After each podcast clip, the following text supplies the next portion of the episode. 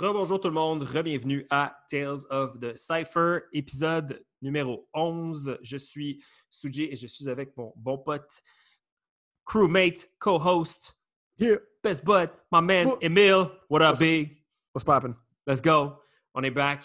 Euh, un- une soirée très chaude du mois de, du mois de, de- de- de mai. Heat wave, let's go. Puis, euh, Sweating. Yo, il a fallu que je ferme mon air climatisé pour enregistrer ce podcast. Donc, Ah, je um, capote en ce moment. Yo, je, je suis. je suis en train de mourir, man. Mais euh, ça valait la peine parce que cette semaine, on a reçu un invité très spécial. Euh, Émile, tu veux nous parler de notre guest? Yes. Uh, very cool guest, very fun guest. Uh, you're going to realize uh, that she just answers all our questions one after the other. None other than uh, Lynx, uh, legendary crew. Got a lot of stories to tell us, a lot of um, a lot of years in the game, and uh, yeah, a lot of things we also just learned about Lynx. Fou, so man. was really Oh, fun. Man, les histoires de Elemental 5 à Solid State, Yeah. Legendary Crew. Euh, on a parlé aussi de son expérience à Red Bull Beat Riders en 2006. Yep. Euh, on parle également de ses expériences d'enseignement, sa, sa position dans la communauté. Euh, évidemment, on peut pas, on ne peut pas passer à côté d'une bonne discussion sur euh, la place des big girls dans la communauté. Euh, Kate, on la connaît comme étant une, personne très vocale par rapport à ses convictions, par rapport à ses valeurs dans la, communauté, dans, le monde du break. Euh, donc, ça a été vraiment un épisode super intéressant, man. Beaucoup, de- beaucoup de rire, beaucoup de sourires, beaucoup de, bonnes histoires. Moi, j'ai adoré la conversation qu'on a eue avec Kate. C'était vraiment super, euh, super intéressant. Euh, je ne sais pas si tu as autre chose à rajouter, Émile. Sinon, moi, je vous souhaiterais comme un super bon podcast, euh, une bonne écoute. Si vous voulez nous suivre sur les réseaux sociaux, euh, c'est sur Instagram à Cypher Sons. On est également sur Facebook. Vous pouvez trouver là, dans le fond la, pa- la page au www.cyphersons.com. Mhm. Le podcast est également disponible sur Podbean, Apple Podcast, Spotify et Google Play d'une d'une journée à l'autre. Et euh, on sort un épisode tous les lundis et les vendredis euh, dans la période de confinement. Peu importe au moment où vous allez écouter ça, là, ça a l'air pas mal de ça. Alors, Émile, on est prêt à, on est prêt à starter la conversation avec Kate. On vous souhaite une bonne soirée, bonne écoute. Peace! Peace.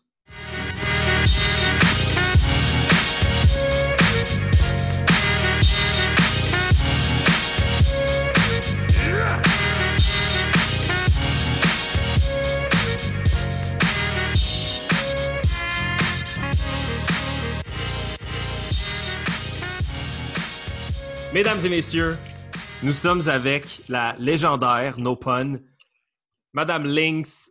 Kate, how are you, my friend? Doing good, hanging in there. Yes. Émile, comment ça va, man? Good, good, bro. We're uh, you know hanging in there, chilling with une- links, Yeah, and we're very uh, very excited. C'est un épisode très spécial. On a une, un invité très spécial. Je ne sais pas si c'est spécial, c'est un bon terme pour décrire notre, notre invité, mais on est très content de te parler ce soir, Kate. Thank you so much for taking the time.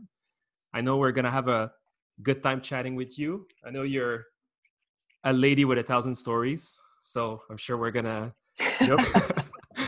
we're gonna get to, to go deep in a lot of uh, subjects and uh, many stories. Euh, on commence toujours notre podcast en se remémorant un souvenir de, de notre invité. Alors, Émile, je ne sais pas si toi, tu as, ton souvenir lockdown dans ta tête. Moi, depuis ce matin, j'essaie de, de pinpoint le, the, either the very first or the best moment of Lynx. okay, well, uh, okay, so so so I'll go while you can think of one. Uh, but basically, my actually, I think my first uh, recollection of Ulinks was because you know I started breaking because my best friend Sam, who took your classes Oh, shit. Yes. at Victoria Hall. So uh, so he was like, well, he started breaking because of the Jabbawockeez, and then I was like, oh, this is cool. Let me try this. You know, this is like a dance, and you look, you look, you look like manly and like uh like you know, as a kid, you're like, this is cool, this is attractive. So Yeah. uh, I just followed his steps, but you know, didn't take the same classes as him. He was an NDG, obviously, so he took the classes with you. And one time, I just came to uh, just join your your practices, uh, your classes, and then at the end, you, you sometimes do like battles, or most of the time. Um, so yeah, and then uh, so I joined him. I met you. He's like, "Oh, this is Lynx." I'm like, "Oh, cool." And to me, like, I, I, the impression like you're just like the sort of the obviously you're the I, at the time you're probably the first B girl I think that I met. But to me, it was like, okay, this is like general B girl of Montreal. This is like this is like my impression of like this is Lynx. She probably she's been here for for quite some time and. uh and she knows as much as uh, any other teacher here and i'm going to listen to her right now. So that's like it's just like the impression i got right away and um, and it was super fun. Sam's like yeah this is my teacher. I'm like oh okay i'm i'm, I'm taking classes with with vicious and and you're like oh, okay i know vicious. So it was like it was cool to to meet you at the time there and uh and that was really just my first souvenirs. After that i think i i you had your exhibition against Cleo at Fresh Format, mm-hmm. and then you know the rest is history. So that was my first recollection was in Victoria. C'est incroyable, ça. That's crazy. Yeah. you got your story? Oui, oui, oui, absolument. Ben, en fait, moi, je vais, je vais mentionner un souvenir particulier parce que, euh, Link, c'est quelqu'un qui a fait partie de notre environnement dans les débuts de Cypher Sun. C'est pas mal, on a été, on a été très, euh, très près de, de toi, en, en particulier dans, dans, nos débuts dans la scène, mais je me rappelle un moment qui est comique, ben pas comique, c'est pas drôle, mais c'est que moi, j'étais en, j'étudiais, dans, ce temps-là, j'étais au cégep, puis j'étudiais en, euh, en art et je devais prendre des photos pour un de mes projets photos et j'étais venu te prendre en photo dans un de tes locaux, je sais pas trop où, je pense que, je pense que c'était dans Westmount à quelque part. Puis c'était comme une espèce de photo project parce que je devais développer des photos. Puis c'est à ce moment-là que je me suis rendu compte que euh, j'allais vraiment pas être bon en photo. Puis euh, parce que I don't know if I ever got to give you those pictures. To give you those pictures. I think I, I did get I did get them. It, I remember it, this now. it was not it was not the greatest. Let's just say, but uh, I had a great model. I was just skillsless. Like I was I was just so not good. Uh, mais c'était, probablement comme dans mes, premiers souvenirs. Là. Je me rappelle t'avoir écrit sur Facebook puis être extrêmement timide de t'écrire. Je sais pas pourquoi, mais j'étais, comme. J'étais vraiment intimidé à, l'idée d'écrire. Je sais pas c'était quoi le contexte, là, bref. But maybe you know what? Let's test your memory. What is your oh first souvenirs of Emil and myself? Ouais, non, mais pour vrai, on n'a jamais fait ça. On n'a jamais fait ça. Let's, let's try this. She's yeah, like, I'm not prepared for this. But no, I'm not actually. No, but actually, it's funny though, Émile, because my memory of you is the same as your memory of mine. Okay. That's how I remember you. I remember that you came to my class in Westmount mm-hmm. at Victoria Hall, and you were like, you guys were little then, like you know, yeah. like Sam. How old was he? Maybe like, well, we're like 15. 10, 15. 15, 15 here, Maybe not 10. that long ago. okay, but yeah, it, I, for some reason I thought he was younger than that then. But yeah, it's like yeah, so seems like uh it seems so long ago, but it seems like yeah. yesterday too. Just you know, it's weird. Yeah. It's super mm-hmm. weird. And yeah, it's weird, Suji, because I can't really pinpoint um my first recollection of you because then there were so many like memories over the yeah. years. Like I mean like even 2010, we're talking 10 years ago if you can think that I started in 98, like that's only half of my breaking life. Like yeah. when you were telling me, oh yeah, we're going to talk for an hour. I was like, yeah, definitely won't be able to cover no. these 20 years in one hour. But yeah, but yeah, like, um, yeah, no, I just remember, um, chilling with you and Kinks and like, uh, always jokes, like so yeah. many jokes. And like, I think we went, uh, we went to this, went to Sorel. Yeah. Oh boy, yes. We, we, we. Yeah. my God, my Damn, time, my one of my, my first time as a as a breaking DJ. Yo, yeah, we were that, so happy for a for a jam. Oh, that night was special. Oh mon dieu, ça c'est un bon souvenir. C'est un bon souvenir. Oh mon dieu. And I, and I think we even have photos. Like you, me, and Kinks, we took some photos. Like I think it's the first time I really got to know like your guys. Yes, around that makes that sense. time. You know? That makes sense. That makes a lot of sense. Yeah. Wow. Yeah. OK, mon Dieu, ça c'était probablement le, le, le début d'épisode le plus eventful ever.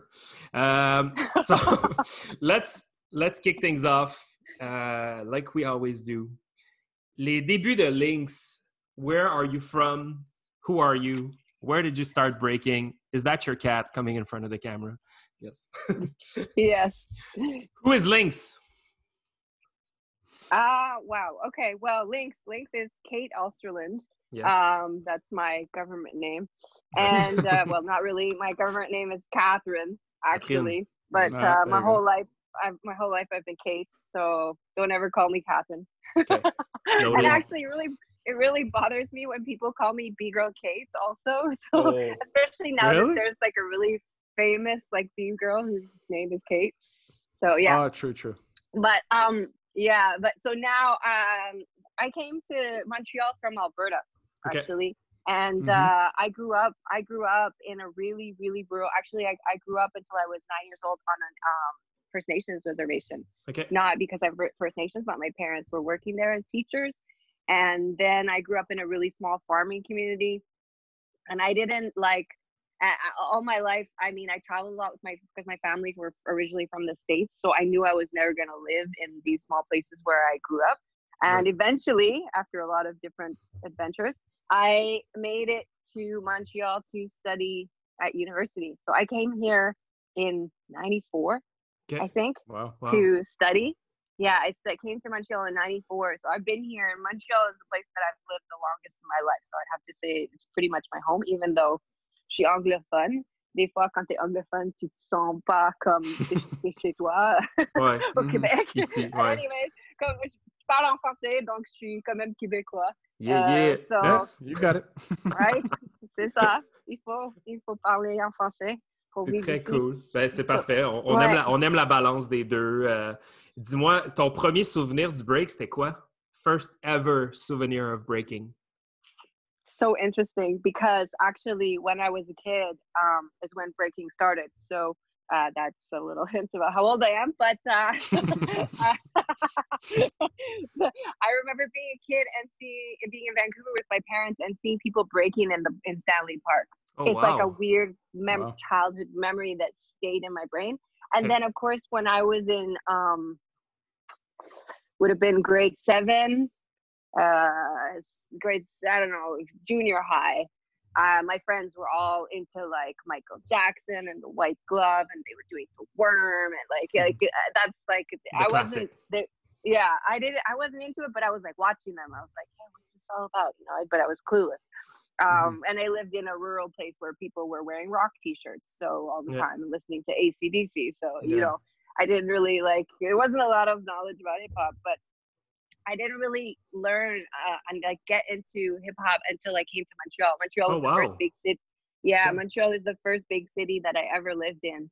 And when I came here to go to university, I I didn't get into the things like I applied in theater and like creative writing, and I got rejected. So then I was like, okay, whatever. I'm gonna study English literature because I'm good at writing Okay. um, and I like and I like reading, but it was kind of bogus. Like it was like a, a front for all my other activities that I was doing outside of school. So oh, wow. like, and I I had this boyfriend. Like I would go home to Alberta every summer, and one summer I met this guy. There's always a guy, right, in the Yeah, story. always. But anyways. So, I got- so I had then I had this boyfriend who was really into hip hop, and he was a skateboarder, he was a skater, and he was Mm. uh, a graph writer Okay. and so because I was hanging out with him, I got super into those things. I was really into started skating, and I was really into writing graffiti. I loved it. Like it was totally my thing. I had been a competitive athlete in my life before, and so I really I've always been like an active person. I love being active. And when I came to uh, university, I started. I started. Uh, I came when I after I met with this guy. I came back to Montreal, so I was skateboarding all over the city, checking out graffiti in the alleys, and um all the time. And like it was just my jam. I love that. I love like i love the city and the urban decay because it was so different than what i grew up with you know? And so it was really like i was super loving it because i really all my life i wanted to live in a city. And so here i was and i was just like experiencing it and experiencing all this like under culture underground culture of it. And so i was like into tagging and i i think the first time oh yeah and i would go out clubbing a lot. I would go out to clubs I wasn't into doing drugs, but I, I was like really into going to raves and Mhm. there were a lot of like loft parties in Montreal in the 90s. Yeah, yeah, we heard. Um, yeah, and so I would go to the loft parties and the raves, and so that was where I first saw people breaking here in Montreal. Is at a loft party, um, and I saw, and then at, again at the raves, there were these after-hour raves like Club Sona, Mm. which is at blue at the corner of Bleury there near uh, um, Place des Arts. Okay. There was a huge like uh, underground uh, after hours club called Sona, and all the b boys that like like it, they would always have hip they- like like Cleo said, there was always like a hip hop room Mhm. and uh, like hip hop and drum and bass, and then there was the big like techno room. And of course, I would always find myself in the hip hop and like drum and bass room because that was what I was into, you know. Mhm. And so, so yeah, and then in in Sona they had a big cage, and like the b boys would like break in the cage. Oh they wow. had yeah, they had crazy shows too. Hmm. They had like the Invisibl Skratch Piklz came. There were like twelve like people tell twelve turntablists like all scratching at the same time. They had like and like uh Cleo was talking about Cream. I was at Cream. Uh, we were actually breaking at Cream. That was the first like when uh, Tactical battled uh Flow Rock. That was Mm. like Wow. a huge. That was a huge. There was a there was another jam called. There was another event called Strictly Breaks Okay. Okay. um, and we actually performed at Strictly Breaks, my my first crew. Um, and my first crew it was really funny. My first crew, which was a B girl crew, uh, called Mhm. Elemental Five, and Mhm. so our name Ele- E- Elemental means like the five elements, but we also it was like El Mental, like Oh, shit. she's Mm, crazy. Oh, that's cool. Oh, word. Elle, Damn. I elle didn't think of that. Mental nice. and cinq, cinq parce qu'on a. Okay. We were like Nice. five, Sick. five, five girls, yeah. Aye, Damn. aye. So, So that- you- yeah, go ahead. Go ahead. Yeah, we started like uh that crew kind of started out of all these like girls who wanted to break and we hmm. met each other clubbing at raves and parties Okay. and we all wanted to learn how to break but we couldn't really find anywhere. And I mm-hmm. was going to university, I couldn't find any classes at that time. And so what I did is like I saw I was at the Concordia Recreation Department. I saw people playing capoeira, like, and I was like, "Oh, that looks like breaking. I'm gonna do that." So then I joined the martial arts club at, at, Concordia and started doing capoeira Wow. for like three years. But I Nice. realized, of course, it's like a totally different thing, you know. But I, I my background of breaking movement really started from from capoeira. I learned a lot of capoeira, and uh, Sick. and and yeah, which it's cool but not cool because like in a way I did a lot of whack stuff. That's okay. We all do. I was like, yeah, this, I'm like, oh yeah, this is breaking, and then later on I was like, oh, that was pretty toy, but but it's a process. It's a process, you know. It so is.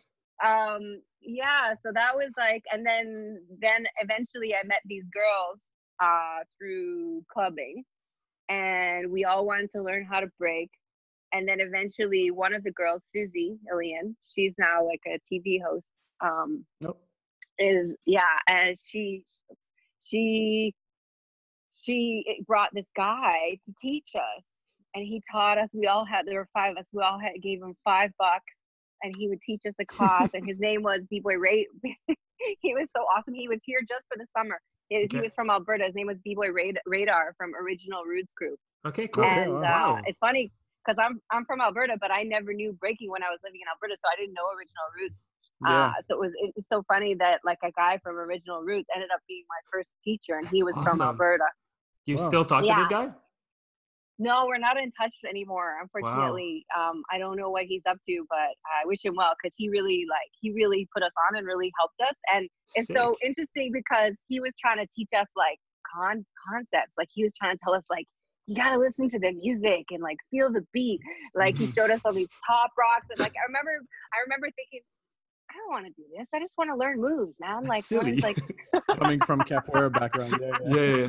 No, but I think we all go through this. Like we all go through this. We're all like, yeah, that's cool. All right, let me let me uh let me spin on my head and shit. Like exactly Yeah. but but it's so funny like he um yeah he taught us for a summer so he taught us like basic stuff like you know uh, baby freeze and like indian step and six step and yeah. and then you know we I, I was like really motivated and i'm like one of those people who's always like organizing trying to do things and so i got i went i saw a, a thing saying oh we want we, we need people for this hip hop show and so i applied i applied for us to perform at a hip hop show and we got accepted Oh wow. and so this is a funny story Keep going. you got it. but but uh, yeah, so we applied. I applied. We got accepted. So we go to do the show, and it was at Jarry Skate Park, and it was like Okay. it was pretty pretty dope. Like there were some MCs, and they were like the breaking was happening in the skate ramp. Nice. So it was pretty pretty ill. Like it was nice jam, and everybody was ciphering. In the in the skate ramp. There was a big cipher. All the b boys were getting down, and then the host was like, "Okay, we got to clear the floor. We're gonna have a show by a b girl crew." And so, you know, you just have to think that we've only been breaking for two months. We know only about five moves. So, so first of all, all the b boys were pissed. They were like, "What the hell? We would stop the cipher." And so they were they were annoyed because Yeah. they had to stop the cipher. They were told to stop the cipher because there was going to be a show.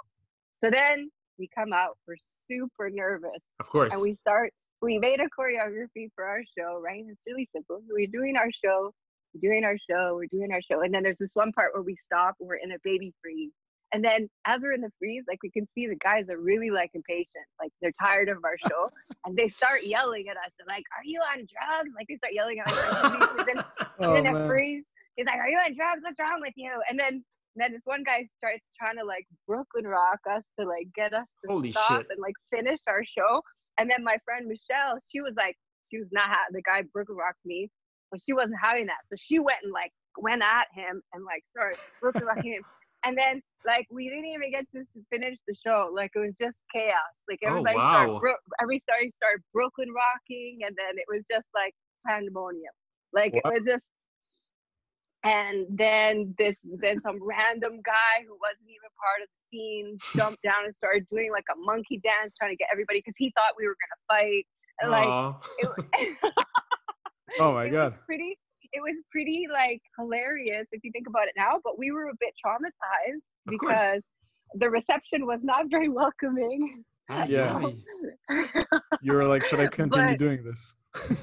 I, I asked myself that question many times, you know, because when I saw um, certain things happening. But Mhm. you know, I'm really thankful that I'm still here today doing it. You know, and and I think it's one of the things from that era is tough love. You know, like there was a Yeah. lot of tough, there was a lot of tough love, and sometimes I think tough love make like it's what people thought back then is that tough love makes you tough Ouais. and it's like well well yeah if- you're if you're me then yeah tough love makes you tough and makes you pissed off or not want to give up so Mhm. you know like if people told me like because sometimes it, it happened a lot when we would do shows as our crew that we would get a lot of attention for being girls and then that really irritated the guys because we didn't have a lot of skills and they like you know and i get it like they, they we you know it's like this easy props thing so they're frustrated and Mhm. and and i and really like they just and and i think also it's a, it's a deeper issue there too of like this being like a street art form and people from from the the groups who were making up uh, who were dancing like not getting attention because being overlooked because of who they were Yeah. or because of racism or oppression or something and then and then here comes these like girls and they get all the attention it's Yeah, like i could yeah. see like Yeah. that would really really be frustrating for them but it doesn't justify like some of the some of the nasty things that people did like telling us like oh you should stop like Yeah. you know like i had somebody tell me like this isn't for you. You're not supposed to be breaking. You should quit like Uh, you know it's like but it's it's funny and even my capoeira teacher at one point he was frustrated with me. He said you know he sat me down he had a big meeting with me he said you could be really good. You could be really like advanced at capoeira but you know you're gonna have to quit breaking. Because those b-boys they're really arrogant and they don't Wow. like respect they don't have respect and and and you know it was it was the worst thing he could have ever done because the minute he had that speech with me i was like i'm out of here i'm Yeah. gonna go break Yeah. you know because it's like i'm not it's that i have that kind of personality if you tell me like you're you can't do this or Yeah. you Guess should what? do, you should you should do that and Right. like not this because i'm Yeah. like what because i say you know i'll be like oh yeah okay later Mhm. Mais tu vois, c'est un, c'est un concept, c'est un concept qu'on a, qu'on a entendu beaucoup avec nos guests déjà euh, euh, préalablement dans les autres épisodes. Le concept du no easy props. Je pense que c'était comme un, comme un élément récurrent qui était euh, assez commun dans la fin des années 90, début des années 2000. Mais il y a comme une douce, une fine ligne entre no easy props puis comme manquer de respect. Puis je pense que c'est quand tu sais probablement que de ton côté avec euh, bon ben le fait que vous étiez nouvelle dans la scène c'était plus facile de tomber dans cette, de tomber par-dessus de traverser cette ligne là plus facilement que de juste comme te faire des espèces de tough love Tu sais, le tough love peut trans- rapidement se transformer en on te manque de respect. Mhm. Oui, je, euh, je pense que j'aurais aimé aussi qu'au lieu de nous, nous haïr, que, que quelqu'un offre de l'aide. Ouais. You know, like it, it, it would have been nice at some point. But I think that pour eux, c'était intimidant, un groupe de filles aussi, parce que ça Yeah. n'a jamais eu occasion. C'était nouveau, c'est ça, ouais. Mhm. Yeah, and they were always used to just having like one B girl in a crew and not like a big group of B girls out of Yeah. like nowhere, you know. And and then that that and that the fact that we were a group also is what gave us such attention, you know. So Right. so it's and it's a it is an interesting recurring theme that kind of exists to this day of like um you know b girl as an entity alone and then a b girl as an entity with other women and this Mhm. sense of like Mhm. uh of of perceptions of that like how it's perceived for us as as being like a support and and and important visibility um and encouragement and you know as a means to empower other girls and women and let them see that it's possible but Mhm. also other people um, perceiving it as a threat or an exclusivity or a thing against men you know it's like it's really easy to have very different perceptions of it in the scene and like these these carry on as like a long discussion like from Mhm. back in 98 when i started until this day you know a lot of things have changed for b-girls um, and i'm really happy that i could be part of that evolution Yeah. Right. it's really like honoring you know like to be to be here still and to still be repping It's, Yeah, like, yeah. for me i'm So- like i'm so great i'm so grateful When that whole ordeal happened, uh, do you remember what year was that? And do you know if you guys were the f- was there all B girl crew before you guys, or were you guys the first ones?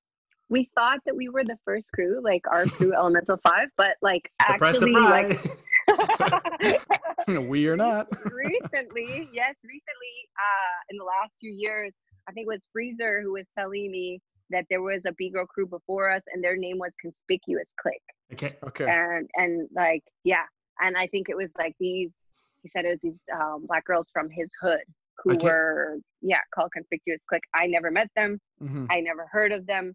But he really he said yeah they were there before so that's cool I'm really happy I It learned about them very cool. Wow. And yeah and like and and before us like there were Mhm. some b girls that were repping like there was kit kat like i never heard i never met kit kat but everybody talked about her like kit kat kit kat like she was like this b girl who was in um tactical crew mm, and uh or I, or she was repping with them or you know like she she and there was tash so it was Yeah. like the two two Yeah. b girls that were definitely and then patana also was a b was b girling uh, Okay. before us yeah so all that was happening, and I mean, it, it's just funny how you're telling all this story because like I, I think that was she- 98.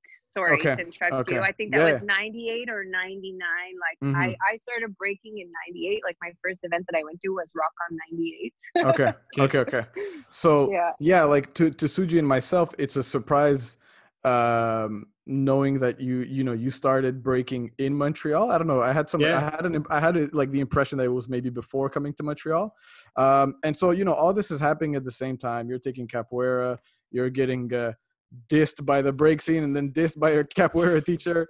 Like what like suddenly you decided you want to break. Like was there a certain moment at that time where you were like i'm gonna just do this like this is gonna be my number one passion was there some event or something that happened where you were just like okay this is what i want to do no matter who says because it seems like it happened very quickly It did. It really like kind of came out of nowhere. But you know, if I think about like my personality and like um, Mhm. what i what I like and like what I've what it was what I was into, I could see how I got so attracted to it. Like Mhm. already being into like skating, skating and and um, graffiti writing. I think it was at a law party. I remember there was a guy who was breaking, and I saw him breaking, and I was just like, I just it just clicked in my head. I was like, I want to do that. Like it just was like, I want to do that. you were sure yeah, yeah, And I was it, it it was like an automatic thing. I saw him doing it and I want I said to myself, I want to do that. And then I went Mhm. over and I asked him to show me like a move. I asked him and he showed me like something and, and that was the beginning of it. And that was the beginning of kind of like my quest. And then I kept kind of like seeing it and it kept coming back and these parties and stuff and I just kept thinking and then I met all these other girls and they were like, Yeah, we want to learn too. Mm. And then Radar came along and he started teaching us. And then when he left to go back to Alberta, he entrusted, which is a really cool thing actually, he entrusted um, teaching us to Jonas, Okay. to Omega Tron, Omega Tron. oh sick Sick. Who who was B Boy Shockwave back then. Yeah. Yeah, yeah. Um, so yeah, and so then he started teaching us, and he I started ta- we started taking classes with him. I remember we were taking classes. He called them the 99ers because it was in 1999. Oh, it's nice. Which sort of answers our next question. We're gonna say like, you know, who who who were your influences? And it seemed that like Jonas uh, Omegatron took took over that and started teaching you guys. Did you guys Mhm. have any, any other influences at that time? Uh, you and Elemental Five, because from I think when we when Suji and I started getting getting to know you in 2009, like we didn't. I, I think at the time like you didn't have a specific crew or anything like that like right before legendary so like what were your influences during that time up until i would say 2009 2010 or even before legendary so omega and who else was there Um, well, okay, yeah, there was Omegatron, and then uh, he was he was really cool because he actually he taught me a lot of freezes and like a lot of moves and um and he really encouraged me to battle. Like I actually did my first battle because Omegatron encouraged me to do it. It was at the Rock Gym. Mm. We took class we took classes from him in a, in a lot of different places and and sometimes he would just ghost on us like he would be teaching us and then and then he would disappear we would and then he would show up and like teach in a new location and we'd just like follow him you know like just like right now Yes. cafe graffiti to seda yeah yeah and then and then for a while he was also teaching with um rocket's brother darth vader at uh at Darth the Vader. rock gym yeah at the rock gym so the rock gym was like kind of like the spot for a long time there were a lot of jams at the rock gym on Mm. St. Catherines. And um, yeah, I took so I took classes with them there for quite a while. And um, yeah, I think I think he was kind of like my main teacher until uh, and at that time I was also part of Solid State. So I was in my Oh, yeah. crew Elemental Five, and m- my crew was only five people, and we voted. I wanted to expand the crew. And the other members, three people, didn't want to expand the crew. Okay. And so then, but at the same time, there were all these other girls in the dance department at Concordia because I, I started studying dance at one point, um, and at the Concordia uh, Contemporary Dance Department. And then I met, there were all these other girls, and they came and started doing capoeira, and then they wanted to learn to break. And so then there was like this, there was like like a mass of like girls who were all breaking and wanting to learn and taking Jonas's classes and um yeah there there so we started a collective a b girl Mhm. collective of 14 b girls called solid state and so that Right. kind of evolved in, in the beginning it evolved out of our crew elemental five and we i think influenced some of those some of the other b girls so b girls like bounce and chico and uh, cleopatra and like Mhm. they were all part of like solid state radio and like all the members of my crew were part of solid state Mm. um, and then eventually solid state evolved like some of us left solid state and then solid state evolved into like a kind of like a theater company kind of like a Right. performance a Okay. performance group and that was run at that time by jody and helen and they Okay. and then so and then they started also studio sweatshop and so they were like Oh, that was kind of like a whole era when i wasn't really part of that evolution of solid state i kind of went off on my own Mhm. um, at that time and and also i had big i had life changes i got married in 2000 and so there were a lot of like things going on there and uh and so i was i was solo for a while and in that time is when i met b-boy freezer okay and so b-boy freezer was probably my next big influence and teacher after b-boy omegatron so it's Mm. really interesting because those two guys are from Yeah. rival were from rival crews and when i first um, came into the scene because uh, at that time uh, omegatron was our teacher a lot of people didn't like us because we were the students of omegatron. Their rivalry was deep man. It was Yeah. deep Yeah. and vicious. Like it was like it was i remember at that um battle that they did i think at cream it was i thought they were gonna kill each other. And like i remember thinking like is this breaking? Like i don't know if i like this Am I staying I into just- this? this is not me it's just like I was like I, I really wasn't like into it so much, all the like hate, you know. But Yeah. but it it was, and I remember when I went to Rock on '98, which the first event that I went to, I told you, um, uh, Flow Rock was out in front of the event protesting and handing out flyers, telling people not to go to the event. I went to the event anyway. Sorry guys, but I I went and B Boy Torpedo won. I was Mm. pretty cool back when he had his dreads. Yeah. And uh, yeah, and actually, it was really funny because at that event, um, they they said, "Oh," at the at the end of the whole event, they were like, "Oh, wait a minute, are there any B girls in the house?" And then, um, and then uh, somebody pushed me on stage. Like I didn't. Megatron. I don't, I don't know. I think it was one of the other girls I was with was like, go, go. And she's like, go on stage. And I was like, you have to remember, I didn't know any breaking. I had just done capoeira. And like they were like, go. And then they they and then this other girl, Val, who's actually from Cleo's original crew, Upside Down crew. Mm. And they put us on stage, like out of the blue, and we're like, okay, you're gonna battle. And they made us battle. And I was like, this was their way of including B girls in the event. Sick. Um, so it's a, ça, c'est ça. Bonne intention. I don't know. It's okay. so, so then they made us. They made us. They, I laugh a lot, guys. Sorry, just like It's okay. Yeah. this interview is gonna be half laughter, It's but, good. It's um, okay. It's authentic. right? On aime So, anyways, uh, laughter is good for the soul. Yes. So, uh, so yeah, it was. Uh, they made us get up on stage and they made us battle, and I was just doing stupid capoeira kicks. Like I, like literally, I know there's footage of this somewhere, but like Ah, I really, bon. please, please, Okay. please, guys, don't go and find it. Oh, Oh, we're no, gonna I find it. will. We I will re- find it. I already have it Whoever is on my listening to this. I, I, I really like sucked, but um, and they made me win for some reason. And then when they made me win, I took the microphone and I said, "There needs to be more B girls." Et voilà. and, so, so, And it all started. So, so this is the beginning of Lynx and her speaking, That's about, speaking about about this issue. Yeah, because it's something like you know people know me as someone who's gotten on the mic and talked about this issue before, Mhm. and you know it's cool. I'm kind of retiring that that side of me, hopefully. Ben, Um, non, mais je pense que c'est important. Comme je pense que c'est. Je pense que si, si tu penses qu'il y a matière à avoir cette discussion-là, puis si pour toi c'est important, je suis pas sûr que c'est important pour d'autres personnes. Fait que si c'est important pour toi, puis tu penses que ça vaut la peine de, de speak up, je comprends que le fight un donné doit être comme long et périlleux à avoir, mais en même temps, if you feel like it's worth having this conversation, why not having it? You know, like as repetitive as it's going to be, like it, the more you speak about it, the better. Like the, the more it gets into the people's head, and hopefully, it's. I mean, just take that specific moment where you took the mic for the first time, and fast forward to today.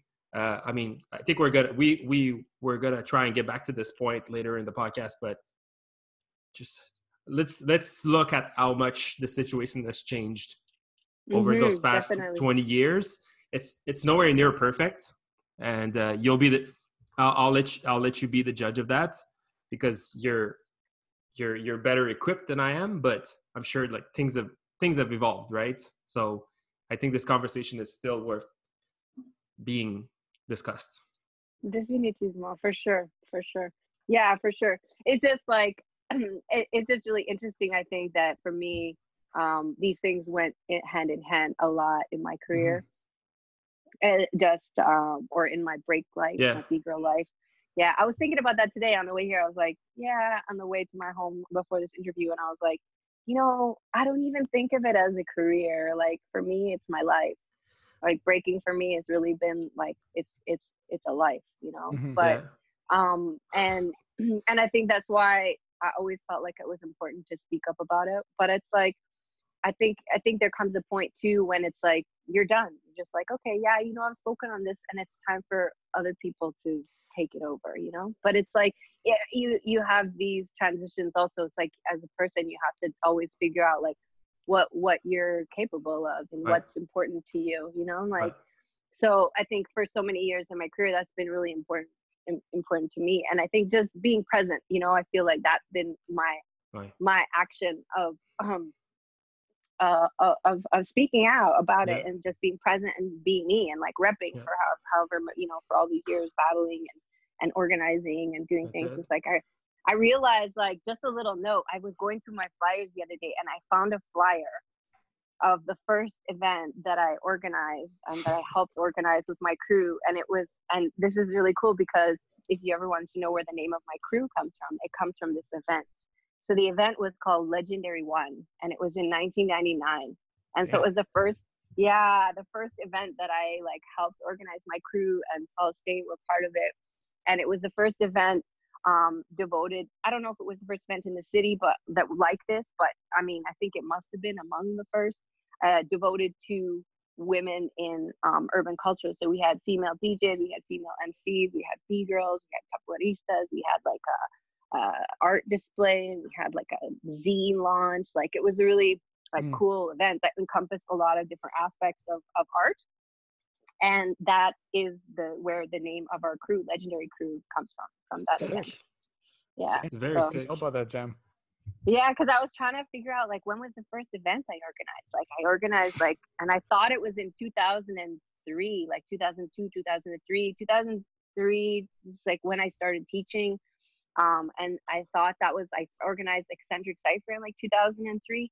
And I thought, oh yeah, but then I found the flyers. Like, no, no, I did. I part of or legendary one. That's where our crew name comes from. So that was in '99.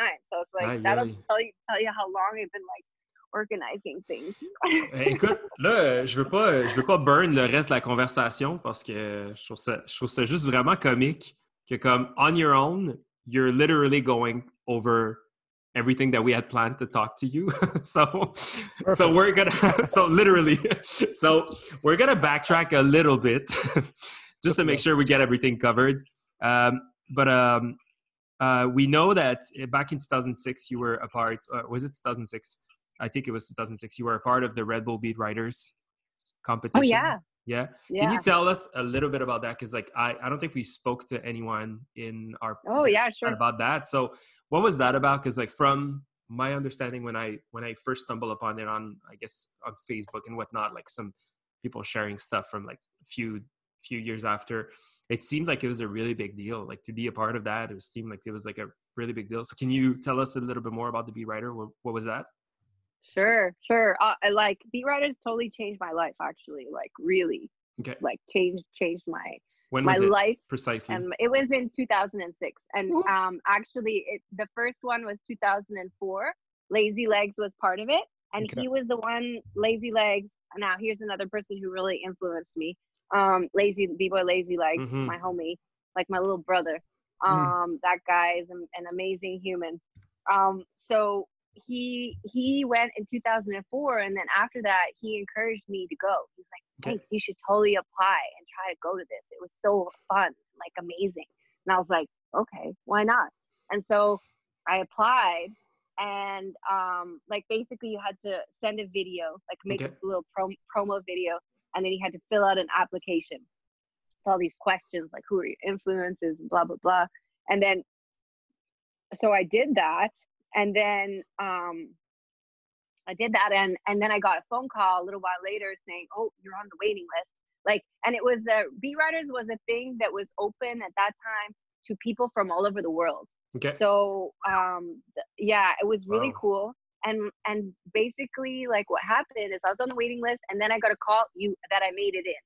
And so in our group, there were like 30 people, and seven of us were Canadian, four were European, and the rest were all American.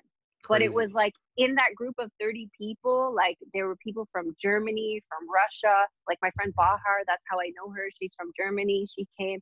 Um, and fr- from the people in the States, there was B Girl Candy, there was Beast Mode, there was Nasty Ray, there was Iron Monkey, and my like in my year, um, uh, Bayani, um, ju- um, oh my god, I'm forgetting people, but there were like so so many like amazing uh, strings from Detroit, Okay. like so many talented and amazing people in our group, and, and the Canadians we had like C Swift, um, myself, Raul was Okay. there, Scramble was in my year, um, Lunacy, B Girl Lunacy.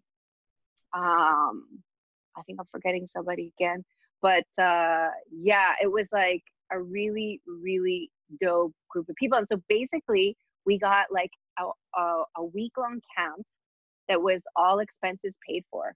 So we were flown. I was flown. We were flown to New York, and then we met up in in this like club in Manhattan, and we got taken in buses to this like uh, private school. that was like, and it was in the summer, so the private school was closed, and we were staying in these dorms of the private Right. school, and then we had this huge gym where they had like a big Red Bull floor, and there was a DJ, and um, and like you know Red Bull all the time. We had food, everything like food from the cafeteria. Everything was like everything was covered and Mhm. like and then all week long we had workshops with like legends like all the legends of like you know hip hop like Kool Herc we had a we had um Wow.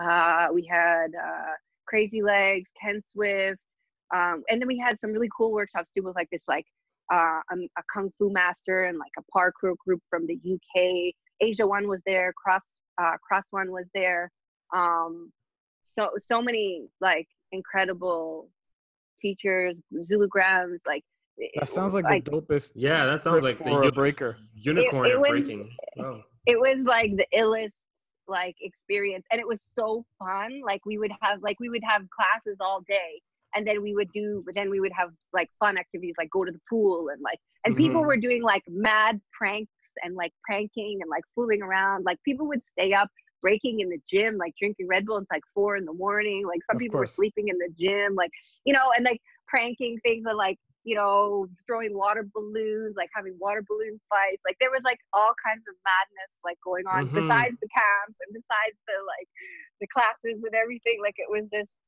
it was super super fun. And then at the end of the week we were supposed to we, we were we had this battle that we were all supposed to be preparing for. We we went to new york city on the buses again and we stayed in this fancy hotel.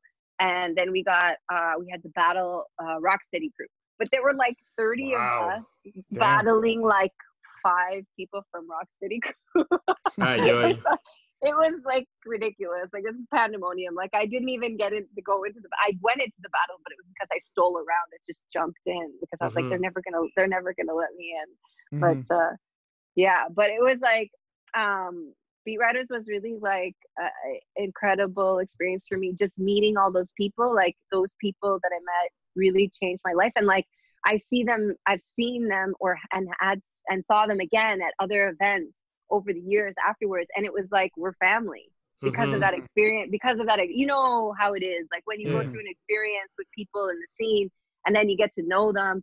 Or you you you you live something with them, then afterwards you're like family. It's like Yeah. you're my Mhm. people, you know. So every time when we would see each other many years later, it's always still like, "Yo, fam, how are you?" You know, like it's and it, so for me, being connected and just being seeing all those different people and really opening up my eyes about what breaking really was like, and and and and for all those other different people, it just brought me to a different place in my Mhm. understanding uh, understanding of breaking and b-girling and, and just Mhm. kind of helped me grow in my knowledge Ouais. so that and and just in terms of like people too like having connections you know like in the scene it's really important to, to meet people and have connections and like Yeah. get their perspective and like some of those friendships i've still like i still have over the years and Mais c'est fou Yeah. que, tu sais, comme je pense qu'il y a, y a beaucoup de gens qui continuent de vouloir faire perpétuer ce genre de mouvement-là. Tu sais, comme les gars de Polsky Flavor, ils ont un truc, tu sais, Catch the Flavor, qui est comme quelque chose de similaire. Moi, j'ai fait euh, Cypher for Change au Yukon, qui était quelque chose de vraiment similaire à ça en 2011, que les gars de Mhm. Groundwork Sessions faisaient. euh, qui m'a qui permis de, de faire des liens puis de tisser des de, de tisser des connexions qui sont timeless tu sais, genre un petit peu similaire à toi mais peut-être un, un peu plus comme beginner level si on veut Euh, mais c'est fou parce que je, je- je me demande à quel point comme on serait capable de recréer ça aujourd'hui de, de recréer ça dans cette espèce d'air un peu plus moderne où est-ce qu'il y y a plus d'informations puis pas qu'il n'y en avait pas dans ton temps c'est juste que me semble 2006 Internet, c'est encore comme in the making. Mhm. Que Comme to travel and to meet other people, to, to find out that there's like this dope random person from Germany that's breaking, and that's like, it, it must be mind blowing to experience something like this, especially at that kind of like heightened level that Red Bull probably had the, the means to, to create, right? So it- yeah i mean it's incredible it is. It- c'est- magnifique. Um, dommage qu'ils ont ils ont pas pu continuer après euh, but i Mm. think it was too too expensive you know c'était There's probably a lot of money. Yeah. Yeah Probably. So I was happy I got in on it when I did. But you know, it's really interesting too because if you think like I went to the camp in 2006 and, and like I started breaking in 98, but the first battle I ever won was in 2006. Mm. Wow. So it's like so it's like I was breaking for almost 10 years before I won anything. And then in, in 2007, I was the year that I won the, the Big Girl Fight Club at Rock City. And like, it was like, it was like, it was almost like the, it was almost like that, that experience, you know, in 2006, I went to Rock City anniversary also with my crew, All or Nothing crew back, Mhm. that was my other crew that I had, um, uh, before Legendary.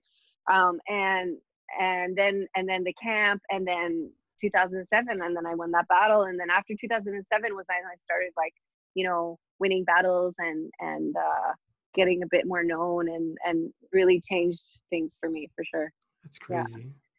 On, Yeah. te, on te connaît pour euh, on te connaît beaucoup pour ton implication dans la scène. On en a parlé un peu. Tu as organisé des événements dans début des années 2000, fin des années 90 déjà. Euh, moi et Emile, Emile a mentionné Victoria Hall. I've I've uh, I've taken uh, place at some of your practices and I've subbed for you a couple times at Victoria Hall too. We know that it's like it's a kind of like a mystique place for you. Like it's this place where like your magic happens. Est-ce que tu peux nous parler un petit peu de comment c'est arrivé dans ta vie cet endroit-là? Comme what's what is this place and uh, what kind of magic have you have you made happen in Victoria Hall? ok yeah sure for sure bien sûr um, en 2003 j'ai I think it was in 2003 j'ai pris un atelier de de break avec la compagnie Castig OK. Juste par, par hasard, ils étaient à Montréal, donc j'ai décidé de prendre un atelier avec eux. Et puis, dans, dans cet atelier, j'ai rencontré deux madames qui venaient de Westmount. OK. Et ces deux madames-là ont tellement m'aimé qu'il y a un qui m'a dit il faut que tu viennes enseigner à Westmount absolument. Moi, j'en- j'enseigne la danse hip-hop ici, puis euh, là-bas à Westmount. Puis là, je veux vraiment que tu commences à donner des cours de breakdance pour des jeunes là-bas. Je dis, OK, yeah, sure, why not, you know? Puis c'est c'est vraiment elle, Glenda Rother, qui m'a introduit euh, à, à la communauté Westmount. Et le, le, le- parce que je- depuis 2003, je travaille, 2003 jusqu'à 2020, ça fait 17 ans. It's crazy. It's crazy. Je travaille pour euh, le sport et, et le, le sport et loisirs de Westmount. That's I work for insane. yeah, it is kind of insane. Uh, and it's kind of insane that I only recently got a raise. But yeah, anyway.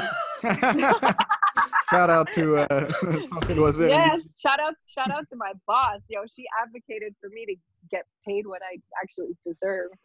You know, finally after all these years. But you know, it was cool because I was um uh in and and every year there was a show, an end of year show. So we would have like three sessions: the fall session, the winter session of classes, and then the spring. And the spring was when we'd have the big show.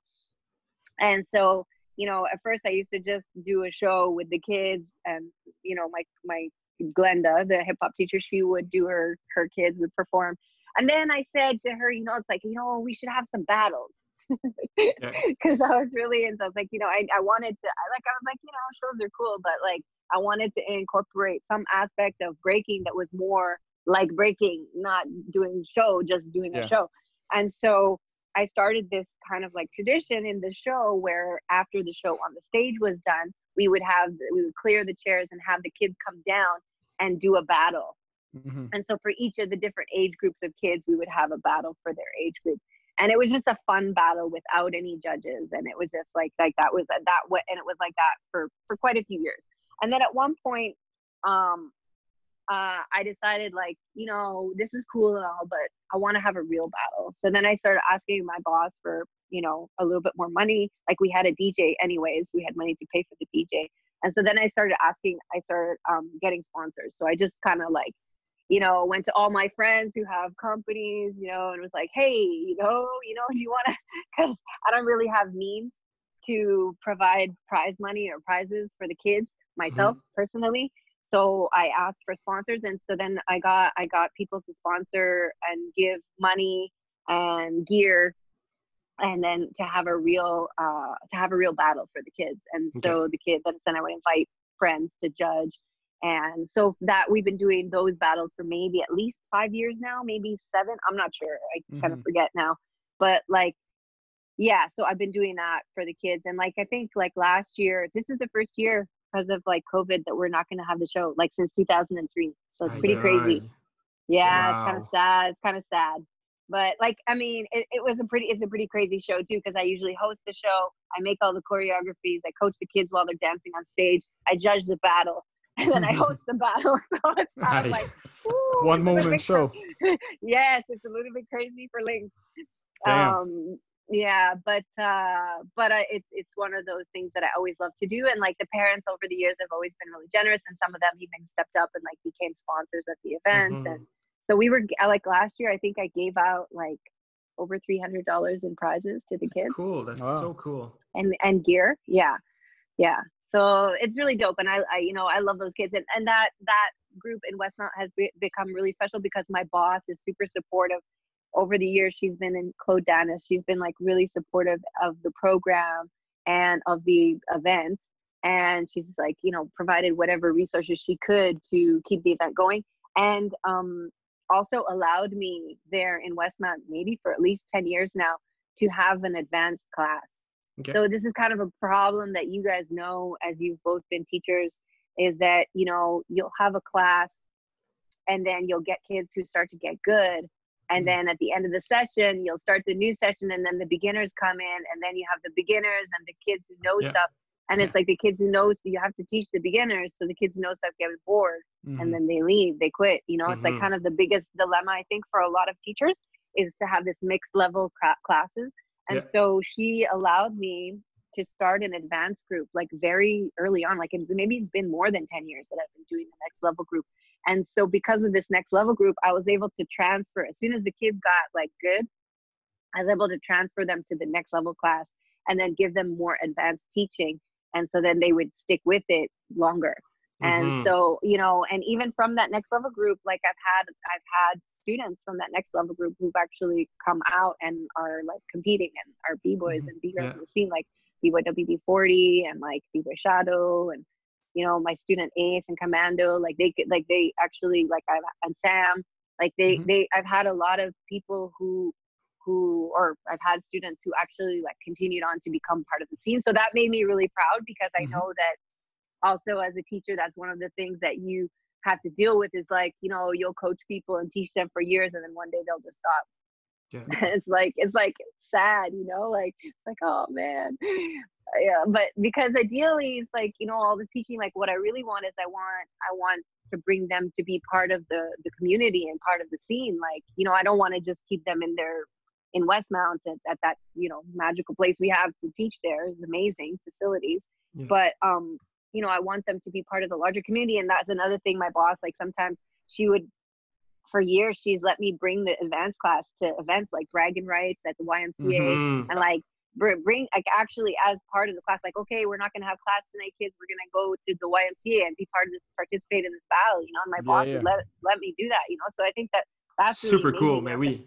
yeah to have these people that are on board like and they really see that like what you're doing is positive for the youth and like they don't have like you know negative preconceived ideas about what hip hop is and that that really helps also to and the parents are on board like they come and they can bring the kids and like you know it's like it really eh, honestly like i think about if i think about the greatest part of like my b girl life and my break life it's really been through through teaching and Mhm. and through through my students and their parents and you know my adult students like they my students have given me back so much like the community has given me a lot and my friends and my people but like i really feel like my greatest work and like my greatest reward has really come through through through my teaching Yeah. and uh and and my students have taught me just as much as like and given back me to me so much joy like i mean it, it motivates me to keep going just so i can be able to to teach them and be Yeah. legit in front of them and be like you know yeah this is how you do it you know like Yeah.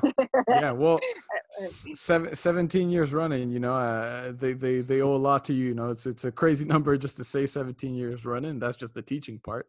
Uh, and you know, it's a bit too bad we can't continue this year, but it's COVID, right? What can you do? But uh, the Centre de Loisirs of Westmount, they, they owe a lot to you. So they can definitely thank you for that. You're definitely a pillar there.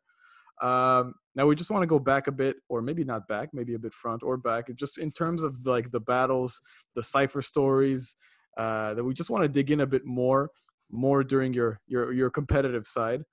Do you have any any cipher stories, any battles that really marked you? Maybe even some milestones uh, Big moments. you know, really something that defined you in your in your competitive side, and rivals. Huh. you like that last one? Eh? ah, ah, interesting. Oh, this is a tricky question. You know, like it's hard to think about all these all these moments. Um, wow. Yeah. Um. do you- do- would you think that there is a peak in your battling career? Like, was there like a like a, we we refer it as the as the pivot point sometimes? Like, hmm Yeah. I don't know. You know, like it's interesting because battling, like I I like battling, but like I don't like it. I, I I feel you on this, but for some reason we always go back to the jams and we always sign up. I always sign up. Yeah, you know. So what? it's So why do we do like, that? you know it's I, battling causes me anxiety like i, I Mhm. actually have had anxiety attacks at, at battles Okay. um yeah it's intense. Um but you would never know that right? Like if you saw me you wouldn't think that. I, like battling it was something like and i think it's something with breaking like breaking is is um when i think about breaking like what i loved about uh, what i love about it is that it's been an outlet for me. Like for Mhm. me breaking it's not just my passion or oh i love dance. Like it's like no actually breaking is my therapy. You know like breaking is something that i do to deal with like my life like or pain or things that i've experienced and it's like you know for me i think that now i realize like oh you know the part of breaking that i love most is training Mhm. I Yeah, yeah. actually just I actually just really love training and Mhm. um, being with my people and like learning new things and like evolving and you know for now and now especially you know where I'm at in my dancing now I feel like oh yeah my breaking like my relationship with breaking now is like I just want to evolve and like be creative and like explore and like try to do moves that I haven't been able to do before or that I used to do and don't do anymore. It's like this constant kind of like challenge. It's, it's like an endless, it's an endless road breaking, you know, like it's an endless, I want to say it's a, a, a black hole, but it's like, there's like never, there's never like, there's never nothing that you can't learn Mhm. there's always like something you can improve and so for me battling because it was always so it's always been so challenging for me to try to bring out the best of myself during battling like i think battling has brought out the worst of me Mhm. actually uh, and that's what a lot of people have seen and so that's why they really don't know me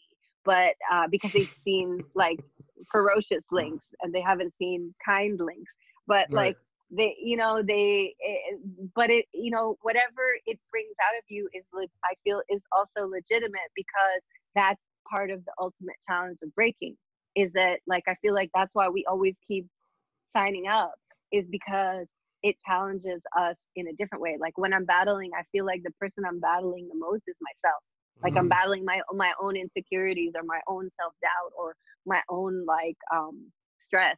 And so it's like it's like trying in that moment of pressure to bring out your best like to let yourself be free but also be clean and also like battle and like it's like battling is the ultimate test of you as a warrior. Yeah. and i you know it's it's really like i don't know it's deep. It's very deep. And so i think that's that's why i will always keep battling because i would feel like it would always bring it would always challenge me you know and Yeah. i would always and sometimes i would be able to meet that challenge or sometimes and sometimes i would meet the challenge when i would least expect, Expect it it, like that yeah. yeah mm-hmm. because i feel like some of my best battles where i've won is when i wasn't expecting anything You don't even I think of signing up, and it just happened. I happened. was show up. I was like, like one of the jams, like here at Hip Hop and You Don't Stop in the Park. I think I was cleaning my house, and then I went to the jam, and I was like, oh yeah, sure, I'll sign up. And Mhm. then I got paired with some with the DMAT, and then we ended up winning the jam. You know, it's Mm. like, or it's like one day I went to the same Hip Hop beat Don't Stop, and then I was like. Uh, wasn't gonna battle because I had a sore throat, and then at the last minute I entered with uh, Mexicush, and then we Mm. ended up winning the ba- winning, winning the jam. You know, it's kind of like yeah, yeah. you know, I went to Rocksteady Crew anniversary. I had no expectations. I was like, there were a million other B girls there from all over the world. And randomly, I ended up winning that, you know, granted, it was controversial, but we won't get into that. We won't get into that story. Um, but yeah, but uh, you know, and then you know, and then the first battle I won when I went to New York with B Girl Ann, we battled in Soho, New York at uh, Martha Cooper's uh, We B Girls battle. Nobody expected us to win. Mhm. Uh, We were like just some randoms, like from France Yeah. and like Quebec, and like we won the battle. Like B Girl Mako was there, like B Girl, you know, like some big famous people were there, and like, but it, it's you know, it's uh Your one really- expectations are completely different, you know. yeah, and like one time, I think the one jam uh was like Nuit Blanche. I won Mhm. the Nuit Blanche battle against a bunch of guys.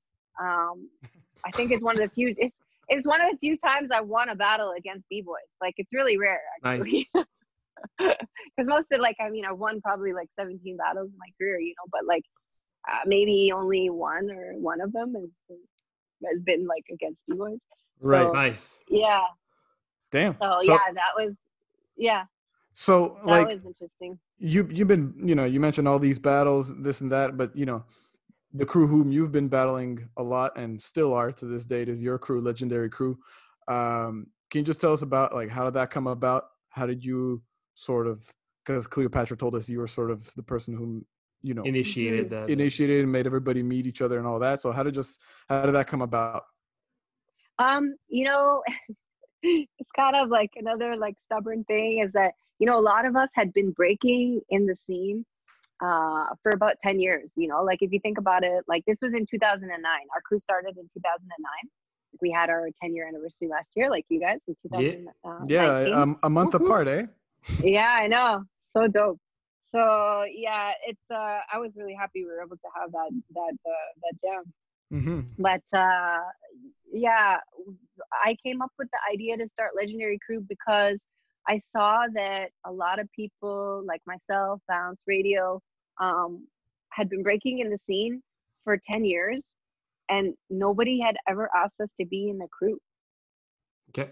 Mm-hmm. like uh no one had ever asked us like and we didn't suck like this like we were better you know like we were we at this point like you know pretty good so 2009 like like it was definitely like you know i was starting to be pretty good so it's like i think if i think about my golden era it must have been maybe like 2007 to 2000 and like maybe 10 okay.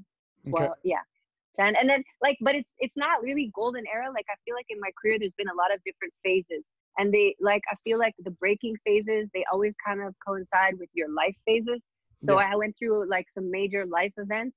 And every time when i would go through some major like you know being married or getting divorced or this and that like these things would like coincide with changes in my breaking life you know? And mm-hmm. so or you you you go through something really painful in your life and then you're breaking not so good you know and then out of that it gets better like so so it's really been like from 2010 until now has been a totally different era like i feel like kind of i'm on the edge of like shifting into gears of another era now you know and like we'll see we'll see what that is we'll see what the next 10 years are like.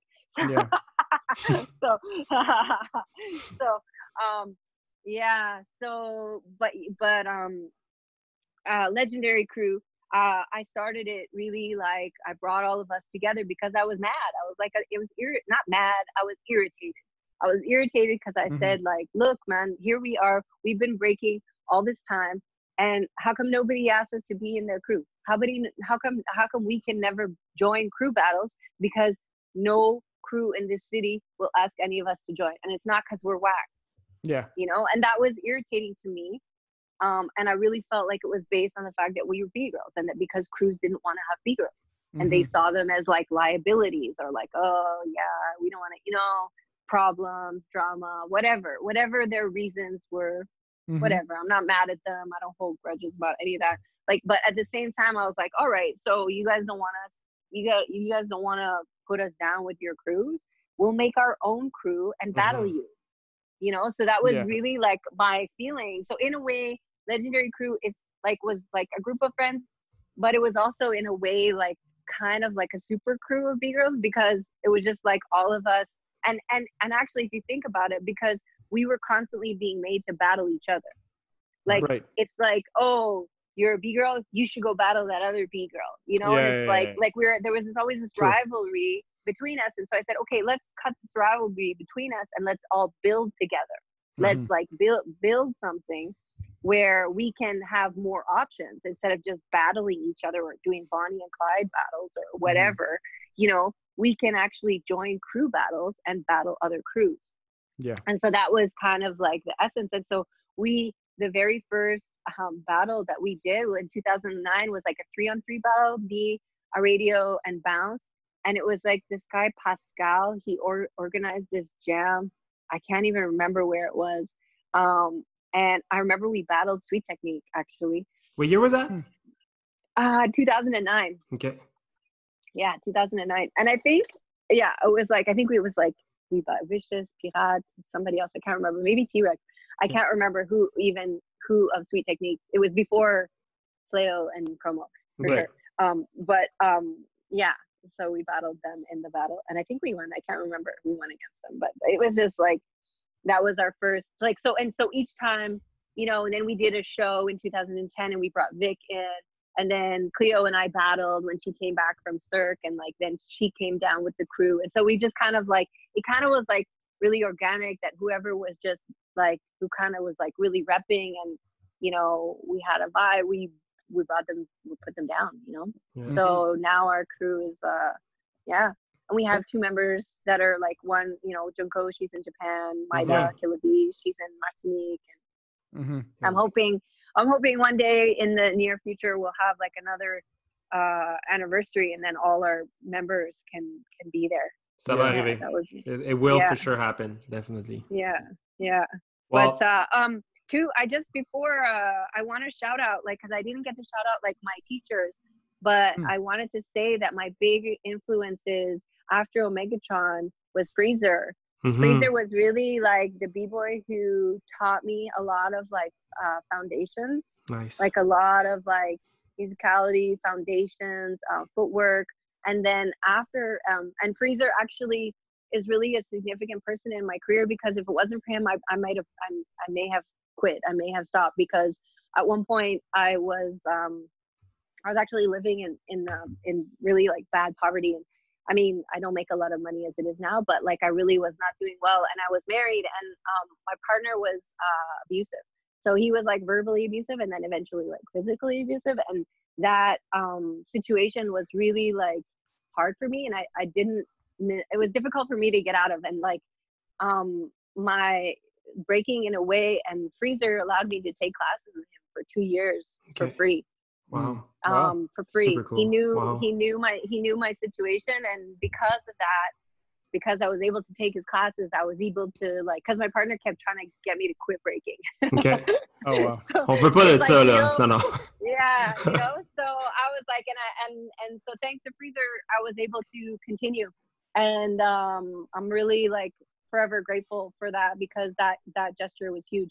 It was really like a big deal in my in my career and also for me being able to to continue Shout at a time Freezer. you know when i yeah when i really needed breaking it really helped me. I think being being part of the community um really helped me a lot. And then after that it was definitely b-boy crazy smooth like be, Mhm. being part of being part of the b-boy down with the b-boyism dance company um and actually getting to tour with them in 2012 i actually did an intense mentorship with i got a government grant uh, from the arts council and i did an intensive mentorship with crazy smooth in i think it was 2015 Okay. Mhm. and Wow. uh yeah and so you know he really like helped refine my understanding of musicality and breaking to a whole nother level than it Amazing. had been before yeah so you see Mm. like everything goes in stages like you know with freezer that was like in 2004 2005 and then you know then in 2009 2010 all the way up to 2015 i still was able to like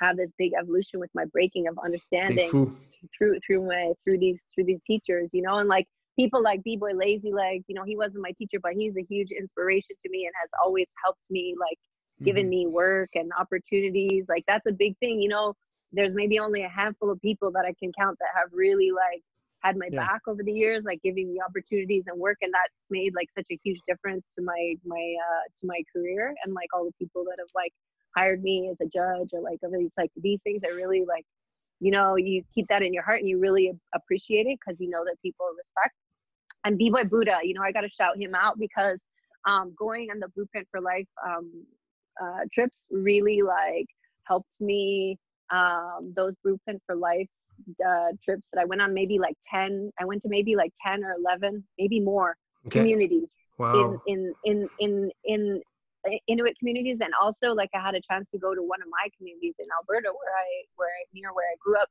and working with the youth and doing these projects, which were really like deep social work, um, and being there with people like Dr. Step and Zig and like mm-hmm. Crazy Smooth and like all these people from the community. I got to know them better and bond with them and really become friends with them when mm-hmm. I hadn't mm-hmm. known them when we hadn't known each other before. And also doing this deep work and like learning about people's lives and like seeing that like you know, breaking is more than dancing and doing moves. Like this culture that we're part of is like a really healing um, culture and like the, mm-hmm. the potential that it has to help help youth and help um, oppressed peoples. I mean, that's really the roots of what it is. Yeah. Uh, where where it came from and it has it how it helped all of us like in mm-hmm. our personal lives. You know, it's like when I was started working for Buddha, I started actually being able to talk about some of my life trauma and like help the youth like seeing that by talking about my story could help them and then i just saw like the circle became really like complete about how how deep it actually is you know like, yeah. right.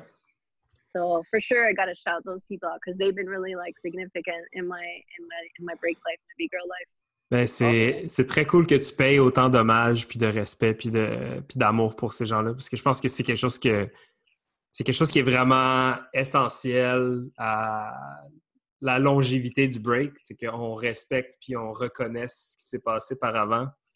Puis, euh, écoute, to kind of wrap things up, there is a there are there were a few couple things we wanted to kind of tackle, but as I mentioned, you're you you were very uh, on on it on the subjects for most of the stuff that we wanted to tackle. You tackled them by yourself. So so but let's let's try and wrap things up. Um, there like we wanted to we wanted to attack with you like the concept of creating a future for the b girl community. We also wanted to discuss your your amazing yet probably unmatched uh, longevity in breaking. As as far as i can as as i as i've witnessed um, as as a as a b girl in montreal and you living the breaking life um, so let's let's take all of the all these three topics and squeeze them into what would you say to like to younglings? What would what kind of tip would you give to younglings if you knew everything you knew now and we're gonna wrap things up with with this topic oh, like wow. what would what would the what what kind of tips would you give to Lynx when she first came to Montreal if you knew everything that you know now? Such a hard question. if I could I don't know. You know, like I think I guess what I try to give my students is what I felt was missing in in my um, B girl life. What I what I wasn't able to seek out for myself, or what I missed getting from my teachers. I try to. I think unconsciously, those are all the things that I try to give in my teaching to my students. And so for me, the things that I really try to focus on now for myself and for my students, because I feel like also sometimes you can give too much of yourself to others and then forget about yourself. Um, and so it has to be a constant balance between giving to like nourishing yourself and feeding others.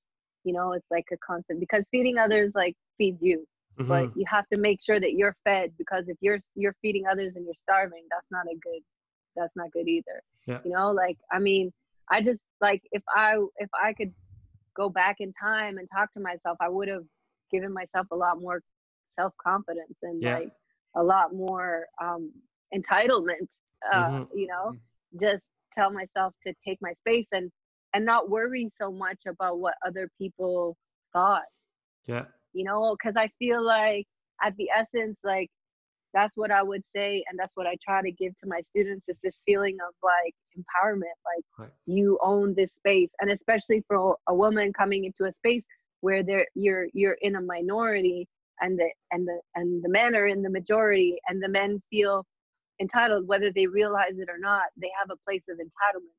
Mhm. and so it's you have to come in and create your feeling of entitlement. Because if you constantly act from a place of like less then you're always going to be less Mhm. you know? So it's like it's knowing that. You don't always know that. If there's not always somebody that's gonna that they always just say just work harder. Just be better.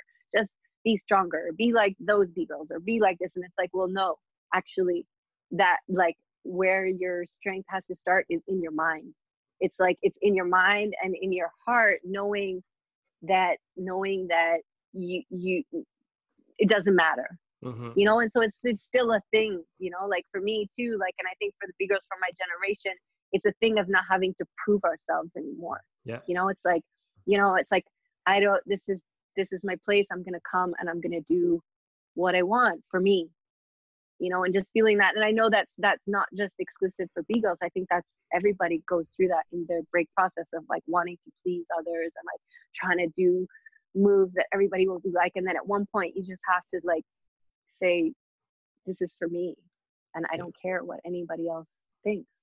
I just want to do this for me and when you're able to do that then you can be most yourself Yeah. and i think that's what we're all striving for is just to be the most authentic that we can you know and when you when you get to that place when you're there that's when you shine that's when you're your best you know Mhm. for me i really truly believe that like when you can let go of all the like garbage in your mind about like oh, what do they think about me or am I doing it right or like was that good or like it's like uh yeah it's just like just like let go of that it's know? art So so I, if yeah. I yeah and it's like so and like and yeah and really like feel it in your heart like feel your connection in your heart and with the music. That's why I feel like the community the culture the music all these things are so important because if we don't have those connections then then then we can't connect to our our authentic selves. We can't connect Mhm. to like who who we are. We're still just trying to be like oh that such and such champion or like whatever blah blah blah. Like that to me that's not what's important you know when you're free and the truly yourself. yeah and like if i if i could go back in time and like offer that to myself i would be i would have like man I would that would have changed so many things but Yeah. you know i wouldn't in a way also i wouldn't change anything because everything about what happened is why i'm here now you know Mhm. like Journey. yeah it No, is, man, it it's a is question- it is a journey we would have typically said any tips for the new generation but i think that considering the the amazing journey you had and uh, you're you're very passion you're you're a very passionate person i thought that it was inter- it would it was interesting to to perhaps see what your your head would have said to your heart back then so that's why Mm. we went this route but thank you for opening up to us it was a very very interesting very genuine i think it was uh, very cool to get to know you Avec plaisir. Je suis désolée, j'ai vraiment pas parlé en Oh, on s'en fout. Voyons. It's all good. It's for It you. came from the heart. Mais écoute, we have to we have to start wrapping things up because we went over an hour, I think. So I'm gonna let Émile go go through our rapid fire questions with you. Yes. So we've got some questions for you. Uh, answer them the best way you can. You can quickly answer with one or two words, or you want to elaborate if you like. No hesitations. Let's go. Okay. Uh, best break beats or hip hop music to practice to.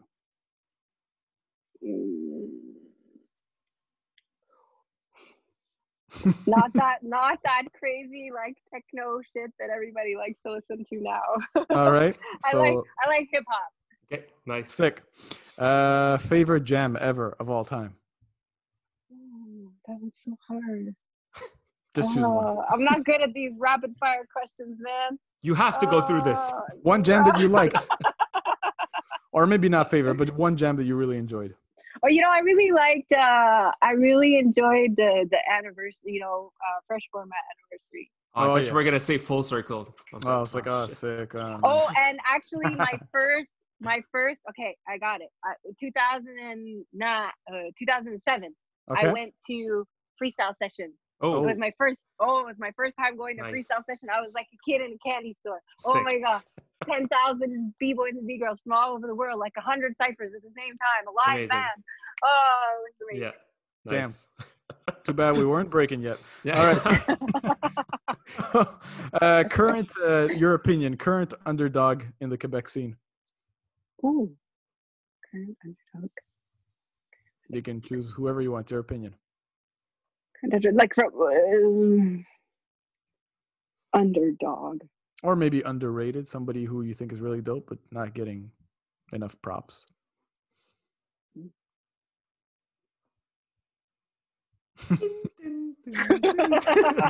we can jump that if you like. yes. All right, we're gonna jump that. Uh, this one I think is gonna be easier. At least I hope. Favorite kicks for breaking. Uh yeah. Oh, I love my superstars. Yay! All right. Best classic breaking song.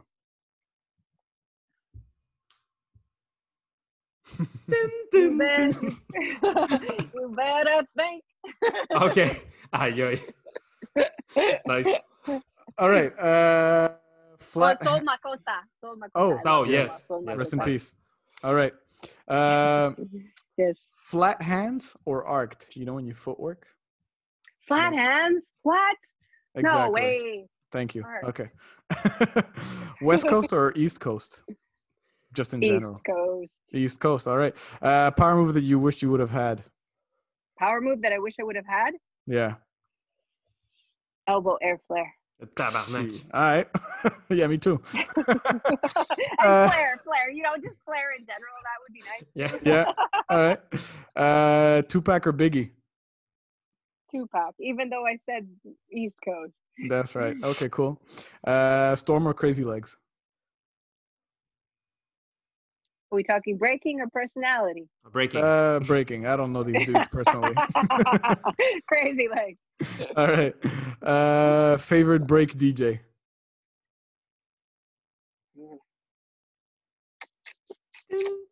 Or at the moment? Yeah. Yeah. Um, you have a little playlist or mixtape you like to play from a DJ? oh, you know who I really like? I have this one favorite mixtape from DJ Legionnaire Okay. Russia. Okay, Yeah. this guy. Yeah, yeah. Legionnaire. Yeah, yeah, yeah. I remember that guy. Yeah, Yeah. You know, Scheme Uh, Richards. Scheme Richards is really good though. Yes. With all the times he came to your of jam, course, he was super of course. dope. Oh yeah, the man. Um, Yeah. All right, Premier or RZA? Premier. Let's go. All right, and last question here. Uh, what guest would you like for for Suji and myself to have here at the podcast? Somebody from Montreal who you'd like to to hear from. Oh, oh uh, Omegatron or or Lazy Legs. Perfect. Yeah, Sounds good. yeah.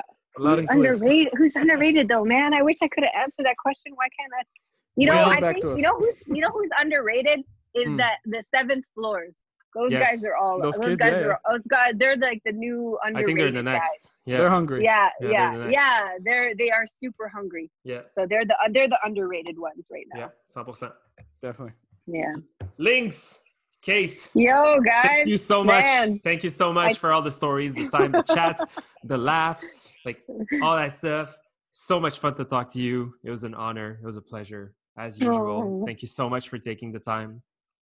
It was uh, My pleasure. it's very fun, very very fun to to get to to hear a little more about the amazing stories of Agent Lynx. Yes. Yeah, there's so many. I know. I talk a lot. It's okay. Crazy.